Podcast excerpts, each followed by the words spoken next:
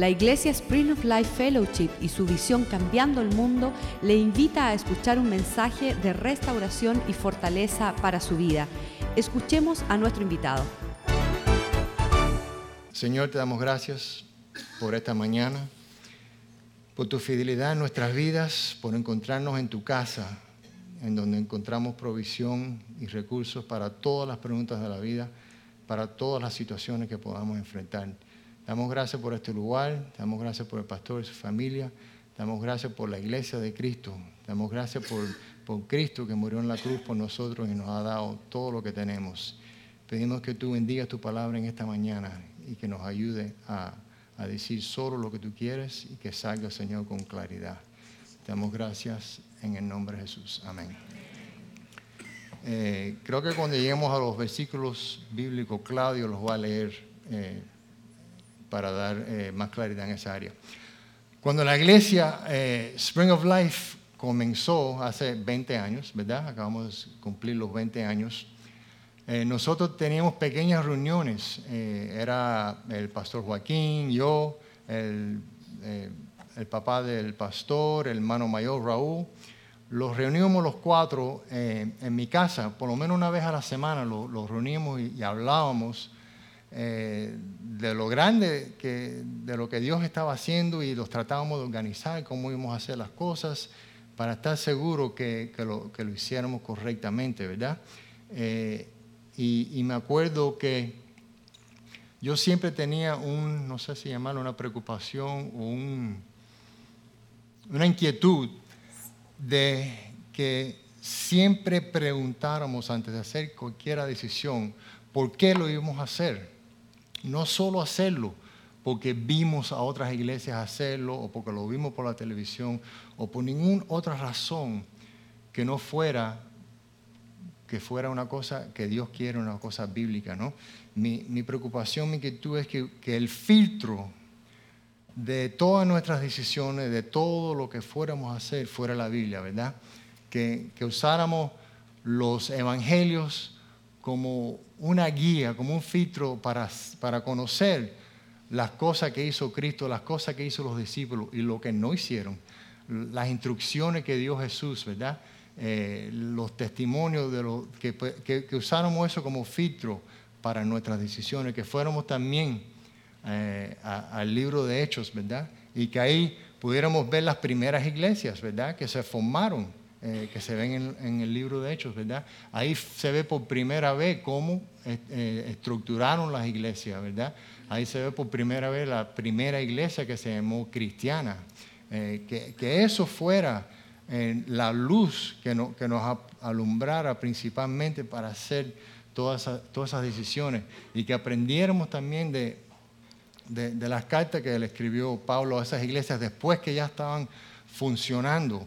Eh, ¿verdad? Desde la cárcel, la mayoría de las veces, después que estas iglesias ya llevaban un tiempito, Pablo les escribió cartas súper importantes, eh, haciendo correcciones, eh, ¿verdad? Porque se desviaban en algunas cosas, ¿verdad? Se querían todavía estar en lo viejo y no en lo nuevo, ¿verdad? Habían problemas de, de legalism, no sé cómo se dice, legalismo. Habían ciertas, muchas cosas que, que Pablo trajo claridad en esas cartas y mi deseo era que esas cosas fueran nuestra guía, ¿verdad? Y todo eso se resume en que se hicieran las cosas acuerdo al Espíritu de Dios, ¿verdad? Que es lo que hemos visto en estos 20 años, ¿verdad?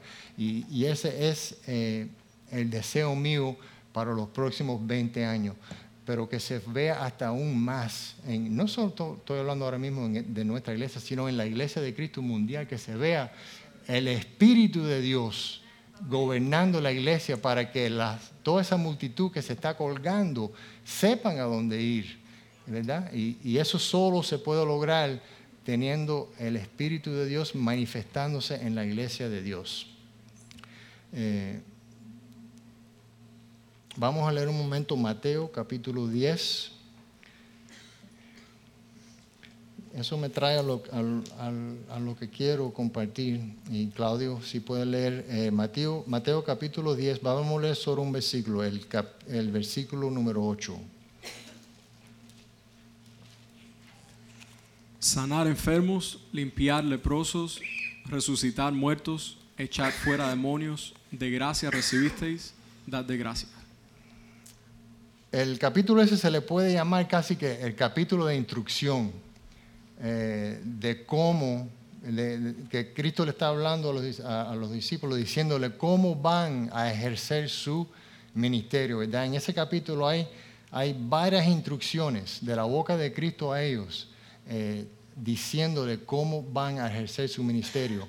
Esas son instrucciones eh, no solo para ellos, pero que se aplican hoy en día. Esa era la asignatura de ellos, de la boca de Jesús. Sano los enfermos, eh, que los leprosos se le quite la lepra, levantar los muertos, ¿verdad? No son cosas, no estamos hablando de un catarrito, no estamos hablando de, de cualquier cosa, son instrucciones que solo se pueden cumplir a través del Espíritu de Dios. Eh, y a través de, a a través de, lo- de los de los evangelios vemos la misma instrucción. No fue una casualidad solo en el libro de Mateo. Jesús da las mismas instrucciones en todos los evangelios. Los cuatro evangelios podemos ver más o menos a tres cuartas partes, ya cuando Jesús está viendo que su tiempo de crucifixión se acerca, Él hace eh, eh, mucho énfasis en que los discípulos estén claros que ellos van a hacer las cosas que han visto hacer, no eran solo para Él, sino que ellos van a ir adelante y sanar los enfermos, ellos van a alimentar, eh, libertar los cautivos, ¿verdad? Van a levantar los muertos. Eh, es similar en todos lo- los evangelios, es una instrucción que no se puede confundir. Igual en el libro de Hechos igual. Y eso es lo que me resalta eh, tanto que cuando leemos lo- los evangelios, una gran parte de los evangelios eh, contienen testimonios de, milagros. Es milagro tras milagro tras milagro, desde el primer milagro, cuando Cristo convierte el, el agua en vino, hasta el último milagro, posiblemente sea ese cuando ascendió, es todo su tiempo sobre la tierra hablando la palabra que Dios le ha dado, lo cual era que Él vino a dar eh, para que los hombres puedan tener salvación y, a y respaldando toda su palabra con milagros constantemente, constantemente, dando sanidad a personas que ni lo pedían. Ese que tropezaba con enfermos y les daba sanidad. Una prostituta que ni estaba pidiendo eh, nada, que le traen en cuera, eh, la sana espiritualmente, la perdona. Era milagro tras milagro tras, tras milagro. Eh, y, esa, y esa manifestación de la combinación de palabras, ¿verdad? Las palabras que hablaba Cristo, porque había un- un- una transformación en la forma de pensar de, de las personas que oían esta palabra, porque lo que él estaba diciendo no lo había dicho nadie nunca, ¿verdad? Él llegó a decir acá cuál era su rol, por qué él había llegado, ¿verdad? Eh, a, dar salvación, a dar arrepentimiento eh, de- los pecados, ¿verdad? Eso respaldado con las acciones que él tomaba, ¿verdad? Los milagros, ¿verdad? Eh, era lo, esa combinación era lo que en ese momento cambió al mundo. Era ma- la manifestación del poder de Dios que nunca se había visto con el mensaje de Cristo. Y si se dan cuenta, Jesús nunca tuvo ninguna necesidad de, aquí ayuda, de marketing y advertisement. Mercadeo ajá, y promoción, ¿verdad? Eh, Jesús nunca tuvo problema. No necesitó la ayuda de nadie para que las personas buscaran la verdad y conocieran su, su mensaje. Él siempre pudo sacar su mensaje. Es más, yo pienso que lo opuesto a eso es lo que ocurrió con Jesús. Y lo voy a decir por qué. Cuando eh, eh, el impacto eh, de Jesús y los discípulos era, era tal cuando él llegaba a un lugar que causaba un caos en el área, causaba eh, una disturbance, eh, una, eh, disturbaba la vida normal del pueblo, de los líderes religiosos y de los políticos. Era una cosa como una explosión que llegaba, porque él llegaba, como les digo, haciendo, diciendo que él era el Hijo de Dios, mandado de Dios para que los hombres se arrepintieran, ¿verdad? El, el mensaje básico del Evangelio. Y atrás de eso, milagros y milagros y milagros y milagros. Y eso causaba una, una, una situación en que habían, pienso yo, más o menos tres grupos, ¿verdad? El pueblo común, ¿verdad? Que cuando veían estas cosas y oían lo que, lo que Jesús hablaba y los discípulos hablaban y veían los milagros que daban autenticidad, no sé si dije eso bien, a lo que él estaba hablando, ¿verdad? Respaldaba con, con cosas que ellos veían y podían tocar. El pueblo común quería más, creía a Cristo, querían seguir a Cristo. Ellos estaban eh, maravillados por lo que veían, tenían sus, Cristo eh, satisfacía sus necesidades, no solo físicas muchas veces, sino espirituales. Entonces estaba el grupo de los religiosos, ¿verdad? Mayormente los judíos, ¿verdad? Los que eran en ese momento eh, los, que, los que pensaban que tenían la verdad completa, ¿verdad? Ellos se sentían diferentes. Eh, ellos tenían celo, ¿verdad? Eh, ellos veían a Cristo como una amenaza a su, al trono que ellos habían hecho, ¿verdad? Ellos veían a Cristo eh, como alguien que los podía, les podía quitar a ellos la autoridad, ¿verdad? Entonces ellos se sentían celosos, ¿verdad? Y entonces ellos trataban de, de interrogar a Cristo, ¿verdad? Muchas veces eh, le hacían preguntas para cogerlo de atrás para adelante, pues le, ponían trampas eh, con, la meta de, poder acusarlo, ¿verdad? Eh, muchas veces aún trataron de, agarrarlo, de, tirarle piedras. Así que ellos, la, reacción de ellos era completamente negativa, igual que los políticos, ¿verdad? Los, judíos, los religiosos, los religiosos iban a los políticos, a los líderes y les decían, oye, este hombre eh, dice que es Dios y está causando allá afuera un lío increíble. Son miles los que lo están siguiendo y, está haciendo milagros. Eh, muertos, eh, levanta, muertos, hay sanidades. ¿Qué se va a hacer con este hombre? No sabemos ni qué hacer, ¿verdad? Entonces los políticos también estaban que no sabían qué hacer, porque era tal la multitud que estaba con Cristo que los líderes religiosos, los políticos tenían miedo a hacerle algo a Cristo, ¿verdad? Porque le tenían miedo a, la multitud. Entonces digo esto porque eh, Cristo a veces eh, le decía a una persona que él le traía sanidad, no le digas nada a nadie. Y eso por, mucho tiempo no lo entendía yo. ¿Por qué Cristo va a sanar a alguien? Le decía, no le digas nada a nadie. Porque Cristo no necesitaba la publicidad esa muchas veces lo que le traía era más presión, eh, más persecución y él quería hacer su plan. Y muchas veces esta situación de, de, la cantidad de gente, de la persecución de los religiosos líderes, eh, era tal que Cristo lo que hacía era ir iba al próximo pueblo y seguía eh, con su mensaje y con su plan. Muchas veces aún él entraba a un lugar y el, y, los demonios los reconocían él de lejos y le decía y sabían que era el hijo de Dios y negociaban con él. Cristo, sé que los vas a sacar. En una ocasión era, era una legión de demonios y, le dijo, pero por lo menos déjanos entrar a los puercos, ¿verdad? Eh, la obra del Espíritu eh, era tan fuerte, eh, la presencia de Dios era tan fuerte él se reconocía hasta por los demonios, por lo que eras, ¿verdad? Y los demonios los reconocían de lejos. Entonces Jesús a veces trataba de evitar, de evitar esa interferencia. Eh, vamos a leer eh, Hechos, capítulo 5, eh, dos versículos, el 15 y el 16, por favor, Claudio.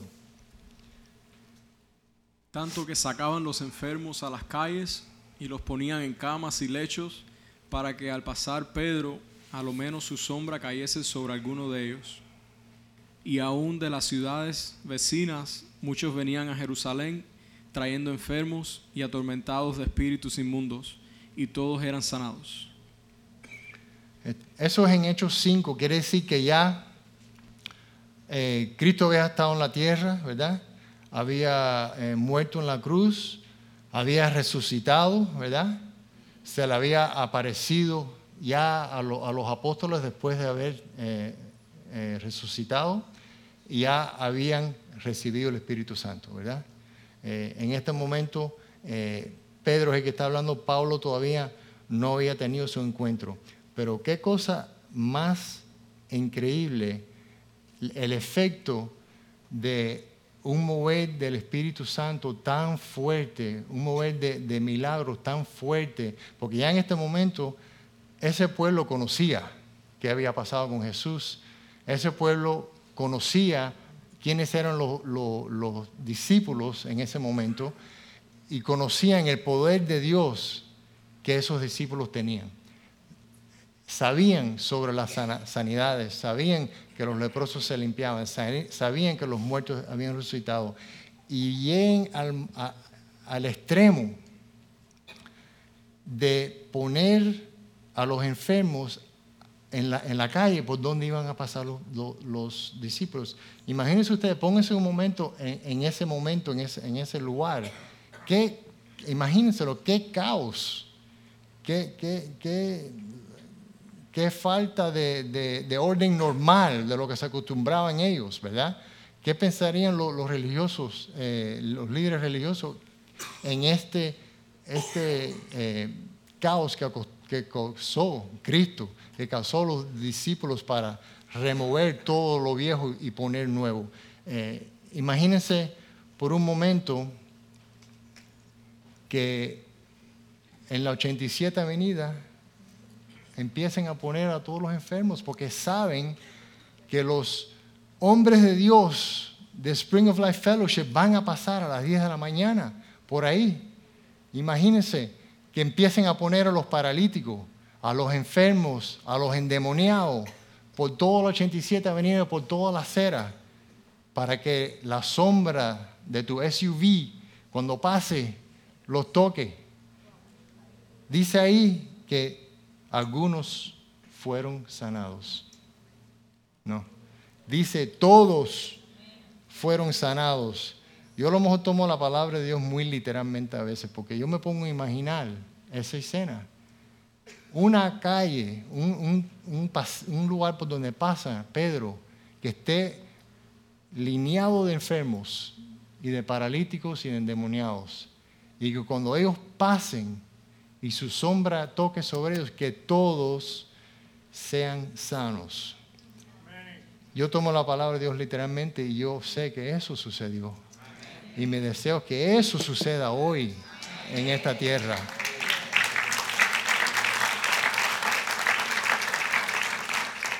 Si, si esto todo es solo un cuento y no puede suceder mejor, pero pienso yo, este libro lo podemos tirar pero sé que no es, eh, así.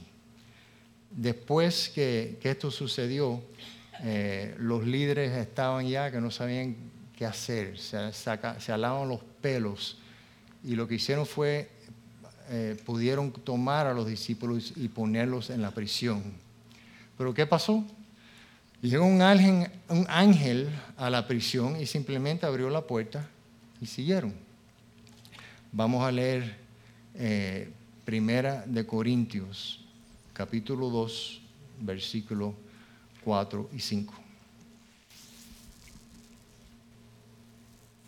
Y ni mi palabra ni mi predicación fue con palabras persuasivas de humana sabiduría, sino con demostración del Espíritu y de poder. Para que vuestra fe no esté fundada en la sabiduría de los hombres, sino en el poder de Dios. Pablo aquí explica la importancia del Espíritu de Dios y el poder de Dios acompañando las palabras de Él. Y habla de que sus palabras no son palabras de, sabiduría humana, ¿verdad?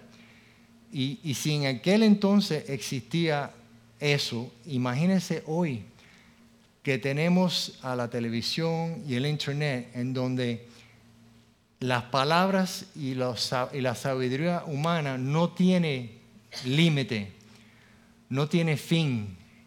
Hay para cualquier tema un millón de canales en la televisión o un millón de YouTube videos o un millón de websites, lo que es información en hoy en día y sabiduría humana es más abundante mil veces que en cualquier otro tiempo que, de la tierra. Eh, y es todo, no es respaldado por el Espíritu de Dios y el poder de Dios, porque solo aquellos que tienen el Espíritu de Dios, seguidores de Cristo, es que pueden respaldar sus palabras con poder y con el Espíritu Santo.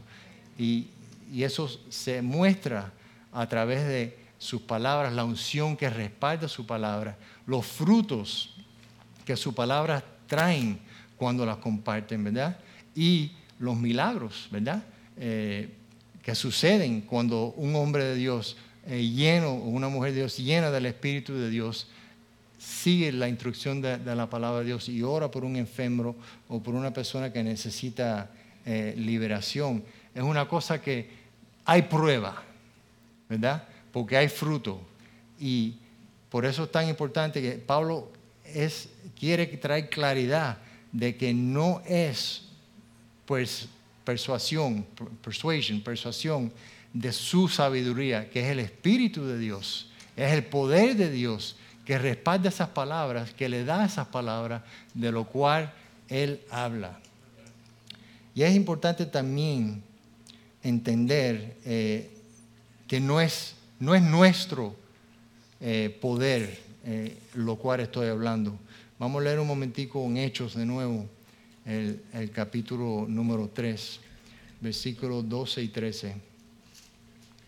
Esto que va a leer ahora es, Pedro había traído sanidad a un, a un inválido. Hechos capítulo 3, versículos 12 y 13. Viendo esto, Pedro respondió al pueblo, varones israelitas, ¿por qué os maravilláis de esto? ¿O por qué ponéis los ojos en nosotros, como si, como si por nuestro poder o piedad hubiésemos hecho andar a este? El Dios de Abraham, de Isaac y de Jacob, el Dios de nuestros padres, ha glorificado a su Hijo Jesús, a quien vosotros entregáis y negasteis delante de Pilato cuando éste había resuelto ponerle en libertad.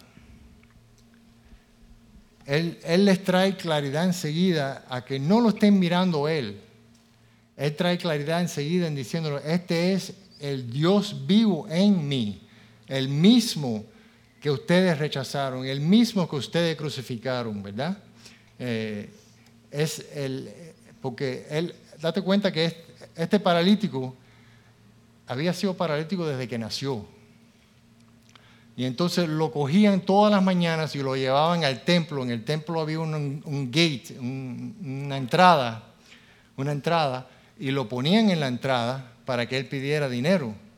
Entonces todo el mundo que entraba y salía por esa puerta de, de esa área lo veía día tras día, lo conocían. Y entonces de pronto ven, el hombre no está y lo ven caminando y empiezan a decir, ¿será el mismo, el que estaba en la puerta toda la vida, caminando perfectamente bien? Y el hombre dándole gloria a Dios. Y entonces estas personas, este pueblo, eh, los, religiosos también, miraban a Pedro como diciendo, ¿cómo va a ser? ¿Quién es este hombre? ¿Cómo este hombre va a traer sanidad? Y ahí Pedro le, da claridad de por qué ese hombre ha sido sanado. Pedro le da la gloria 100% a Dios, lo cual es lo que hay que hacer siempre, ¿verdad? No hay testimonio que a mí me, me choque más que un testimonio que no le da la gloria a Dios, ¿verdad? Un testimonio que tiene la palabra yo o nosotros no debe existir, debe ser siempre Dios, Cristo, el poder de Dios, es el que hace y, es súper importante entender lo que Pedro eh, dijo en, estas palabras. Él, rechazó que lo estuvieran mirando a él para darle crédito. Y es tan fácil, ¿verdad? Sería una tentación tan grande absorber ese, crédito, ¿verdad? Y nada más tienes que encender la televisión eh, cristiana, desgraciadamente, para ver lo que estoy hablando, ¿verdad? Es tan fácil poder querer ese reconocimiento, ¿verdad? Pero Pedro enseguida dijo, oh, espérense, ustedes me están mirando a mí como si yo fuera un marciano. Yo soy carne y hueso, ¿ok? No soy nada especial fuera del poder de Cristo, del poder del Espíritu Santo que está en mí. El mismo Dios que ustedes rechazaron, el Dios de sus ancestors, eh, antes pasados, el Dios de sus antes pasados que ustedes rechazaron, ¿de acuerdo? Ese es el que hace estas cosas. Ese es el que hace estas cosas a través de su Espíritu Santo y el poder que Él nos da en Él. Vamos a leer Hechos capítulo 1, versículo 8.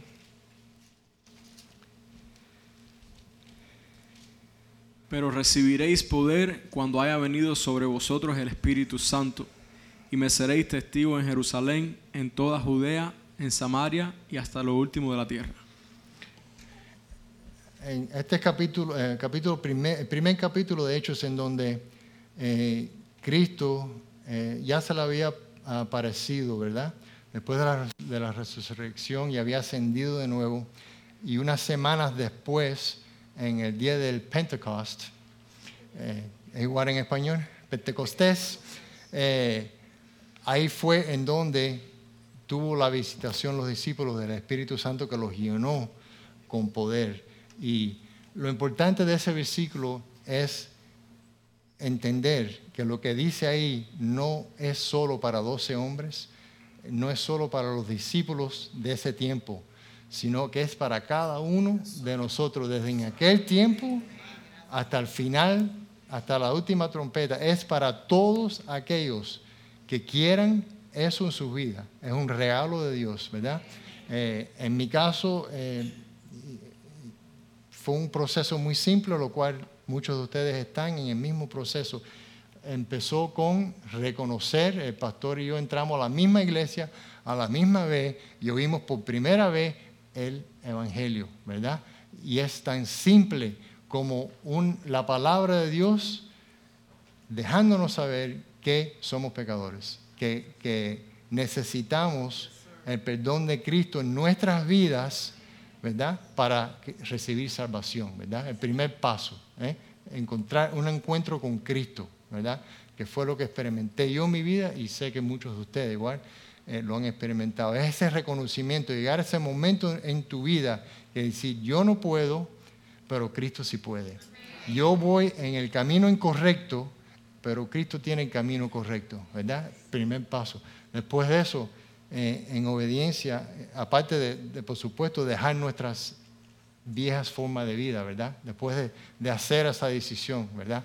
Dejar nuestras viejas formas de vida y empezar a caminar en obediencia a Cristo, ¿verdad? Eh, después de eso, pues los bautizamos. Eh, ese fue eh, otro milagro. fue un bautizo en un retiro. Y me acuerdo que fui, yo no estaba casado con Lian todavía, iba a ir Lian y Julieta y yo, me, yo quería ir, pero no sabía si yo debo ir para que Lian se concentre, qué sé yo. Pero bueno, eh, al fin fui. Y, y, me acuerdo que habían dos líneas largas, una línea de mujeres y una línea de hombres para bautizarse. Y ella estaba en línea y yo fui y me puse en línea también por los hombres.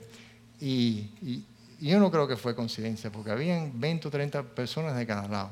Cuando yo fui a bautizarme, la mujer que estaba al lado mío bautizándose, ¿quién era? Lian. Amén.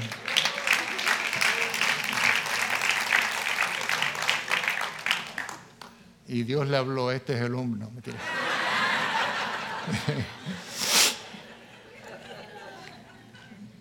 pues tomamos el paso de obediencia, de bautizarnos en agua.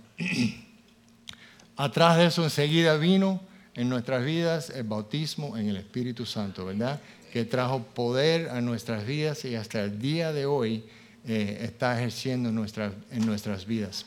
Y, es igual para todo el mundo. Cuando tomamos estos pasos en, en obediencia a Dios, vamos a ver los resultados, porque Dios no miente, Dios no, no, no se olvida de lo que Él prometió. Eh, y cuando experimentamos a eso, que llegamos a ese momento que, que tenemos eh, el Espíritu de Dios en nuestras vidas, eh, nuestras palabras cambian, sentimos el respaldo de Dios cuando hablamos, ¿verdad? Hablamos con un denuedo que no existía. Yo soy una persona que casi no hablo, ¿verdad? Pero cuando Dios me dice habla, habla hablo, ¿verdad? Cuando Dios me da una palabra, la doy. Pero tiene que ser Dios que me mande. Porque aparte de eso, algunos me conocen más que otros. No soy una persona de mucho, de mucho hablar. Pero cuando uno recibe el Espíritu de Dios, lo puede hacer. Y lo puede hacer con el respaldo de Dios, que es lo importante. Porque sobran palabras, ¿verdad? Todo el mundo tiene muchas opiniones, ¿verdad? Son como las orejas. Por lo menos dos tenemos. Eh, y no solo palabras, sino Dios he visto que nos usa en los mismos milagros que acabo de contar. Eso no se acabó en este libro, eso sigue sucediendo hoy en día. Eh, yo mismo soy testigo del poder de Dios. Yo hace como unos 15 años, Dios me sanó a mí milagrosamente de cáncer, ¿verdad? Así que yo soy el primer testigo que siempre lo digo, que Dios sana. Y, y me gusta orar por los enfermos porque yo sé que Dios sana. Eh, mi esposa fue sanada también por Dios. Eh, mi esposa toda la vida ha tenido eh, unos tumores en, los huesos de las piernas, ¿verdad? Y me acuerdo que fuimos a, a, Gainesville, creo que eran los especialistas, y querían picarle los huesos y quitarle de otro lugar y ponerle. Pero Dios dio una palabra a través de, de Julieta, de su mamá, que ningún hueso de su cuerpo sería roto. Y esa palabra la agarramos, esa palabra de Dios la agarramos y hasta el día de hoy ella sigue con todo en las piernas, pero nunca, nunca le ha dado problema ni ha tenido que hacer nada, porque Dios es fiel.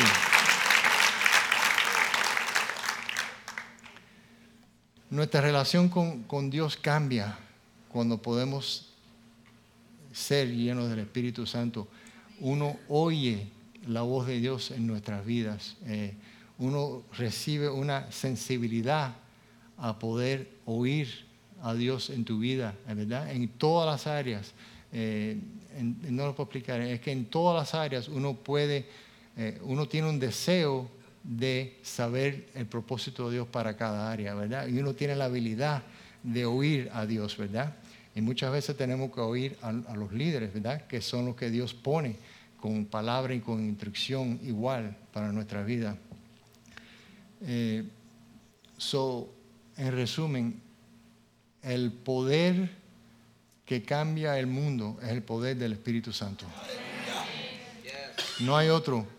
Se puede hacer 20 cosas, pero cuando el poder de Cristo se manifiesta en la iglesia de Cristo, la pregunta es no es cómo vamos a llegar a las personas, la pregunta va a ser cómo nos deshacemos de todas estas personas, ¿verdad? Va a ser imposible porque eso es lo que vimos en la Biblia y yo pienso que tiene que ser igual hoy en día. la clave es que la iglesia de Cristo camine y produzca los frutos del Espíritu Santo y los milagros y, prodigios que hicieron Cristo y los, eh, apóstoles de nuevo hoy en día. Y estoy seguro que a través de, eso, que eso siga en nuestra iglesia como ha venido siendo y que eso crezca en, nuestra iglesia, que es mi deseo en toda la iglesia de Cristo, es cuando vamos a ver que el mundo, igual que lo cambió, lo cambió Cristo y los discípulos en su momento, lo vamos a cambiar hoy en día. Amén. Pastor Joaquín.